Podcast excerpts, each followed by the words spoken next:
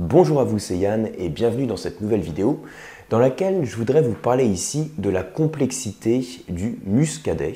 Donc le muscadet, c'est un vin que vous connaissez peut-être. Et pourquoi je veux vous parler dans cette vidéo de la complexité du muscadet? C'est justement parce que c'est un vin qui est encore euh, assez souvent associé à un vin facile, euh, plein de fraîcheur, sans complexité justement. On se rend compte parfois dans les commentaires de dégustation Hein, vous connaissez peut-être aussi d'ailleurs le chat de Philippe Geluc qui demande au comptoir euh, à Roger, hein, le serveur, son muscadet, son petit muscadet, plein de fraîcheur pour se rafraîchir. Voilà, le petit vin de copain euh, qui n'est pas du tout taillé pour la garde, qui est facile à boire.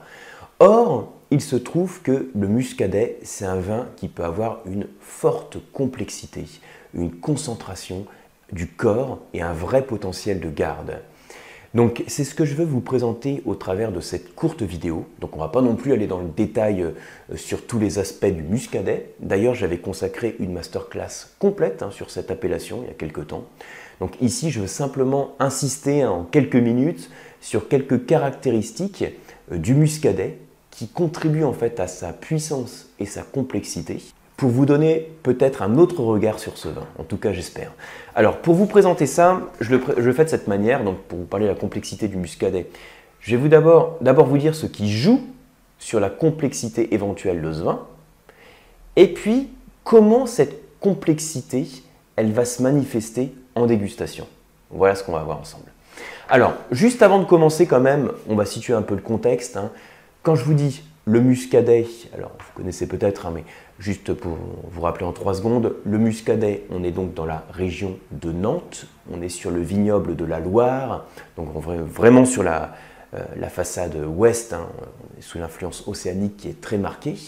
Et le cépage que l'on a, il n'y a qu'un cépage que l'on va retrouver dans ces vins, c'est le cépage melon de Bourgogne, qu'on appelle aussi le cépage muscadet. Je vous le précise parce que parfois sur des groupes de dégustateurs débutants, le muscadet, c'est une appellation qui est associée au cépage muscat, parce qu'il y a le terme muscat. Donc voilà, rien à voir, ce sont deux choses différentes. Donc le muscadet, vin de Nantes, initialement effectivement un vin plein de fraîcheur. Hein, c'est un cépage qui apporte une certaine acidité dans les vins qui sont produits. Mais il se trouve donc qu'on a une gamme de muscadet qui est pleine de corps et de complexité, et que ce corps, cette complexité, peut être apporté par plusieurs facteurs. Comme toujours, Là, je vais résumer un petit peu pour simplifier le truc hein, et je vais insister sur deux facteurs principaux. Ces facteurs principaux, ça va être, donc, euh, j'aurais pu dire le terroir, mais je vais surtout insister sur le sol. Et puis, dans les pratiques œnologiques, euh, je vais insister aussi sur l'élevage sur lit. Donc, le sol, pour vous présenter ça aussi de manière simple, il faut savoir que dans la région de Nantes, on se situe donc dans une zone, un ensemble géologique en France qui est à peu près au sud-est du massif armoricain.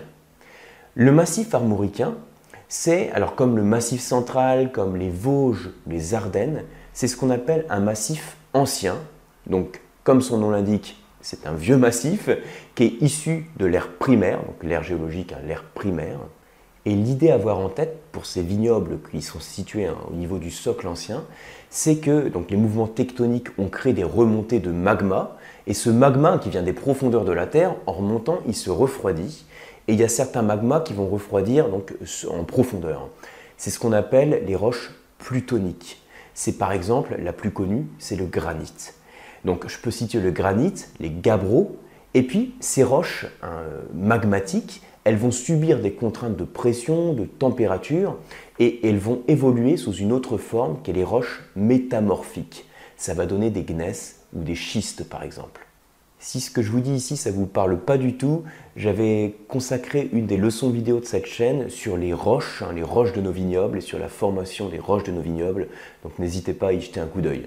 Donc là, l'idée à retenir, c'est simplement que sur le socle qu'on va avoir sur le vignoble du muscadet, on va avoir de manière générale des sols variés, avec une partie des sols qui sont issus de l'ère primaire, avec ces, euh, ces proportions de granit, de gabbro, de gneiss, de micachiste, de schiste, et que en fonction de la position géographique de la parcelle, on va avoir des différences qui vont créer différentes expressions dans le vin que vous dégustez.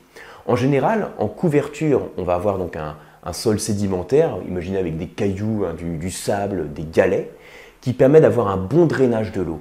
Et donc ça veut dire que si on a l'eau qui est drainée, on diminue la capacité du sol à retenir l'eau. On diminue ce qu'on appelle la réserve utile en eau. Et si on diminue l'eau à disposition, euh, qui est mise à disposition pour la vigne, on favorise un stress hydrique modéré à la vigne qui permet de concentrer la baie et donner plus de corps.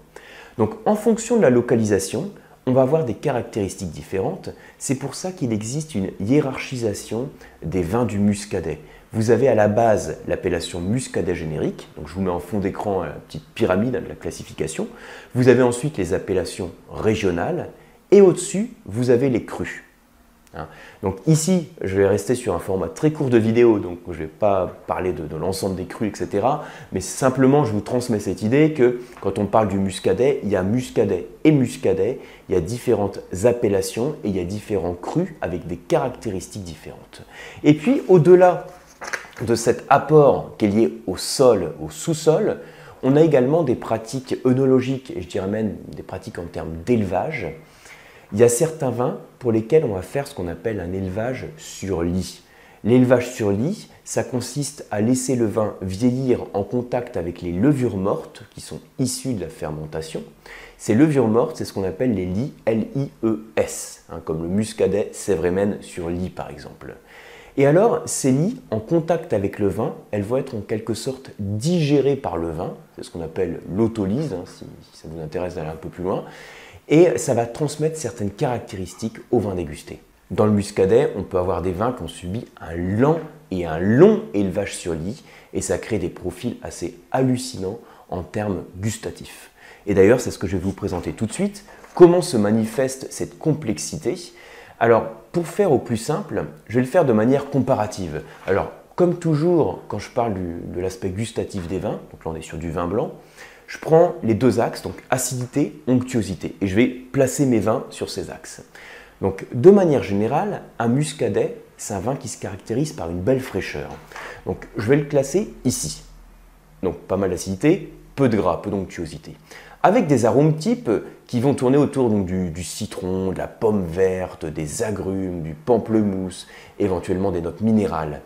Quand on gagne en complexité, donc quand on est sur des plus petits rendements, des sols qualitatifs, un élevage sur lit prolongé par exemple, on va avoir une baisse de l'acidité et une hausse de la sensation de gras. Donc mon vin va passer ici. Si on baisse l'acidité et qu'on augmente le gras, donc la sensation alcooleuse, on va augmenter le corps du vin. Et au-delà du corps du vin, qui est l'aspect gustatif, on va aussi euh, participer à la complexité aromatique. Donc complexité aromatique, c'est au-delà des gammes fruitées que l'on a dans ce vin, on va retrouver des notes qui vont évoquer par exemple l'amande, euh, la noisette, hein, je vous ai cité ici, ça peut être aussi le pain grillé. Et on va trouver aussi une gamme de fruits qui va avoir un petit peu plus de maturité, des fruits plus mûrs, voire des fruits à chair blanche. Éventuellement, on va encore retrouver cet agrume, mais cet agrume va être plus confit. Donc maintenant, le but, hein, c'est de faire des travaux pratiques. Donc ce que je vous invite à faire, si vous n'êtes pas encore convaincu par le potentiel de garde, la concentration, la complexité des grands muscadets, c'est à déguster quelques jolis vins de cette appellation. Si vous jouez le jeu, n'hésitez pas à le partager dans vos commentaires, hein, c'est toujours un plaisir de les lire.